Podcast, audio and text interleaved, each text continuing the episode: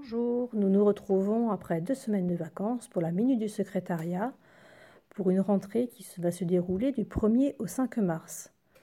J'espère que vos vacances ont été profitables et que vous avez commencé à, bien profiter de ces beaux jours qui nous sont donnés.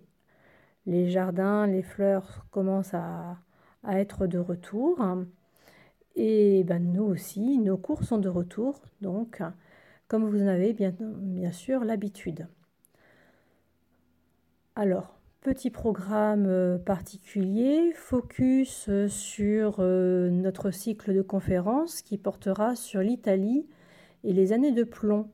Donc ce sont les années qui se sont déroulées à la fin des années 60 jusqu'au début des années 80.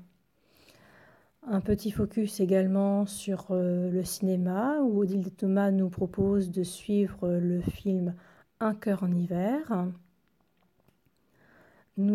Nous avons toujours notre rubrique euh, livre en partage.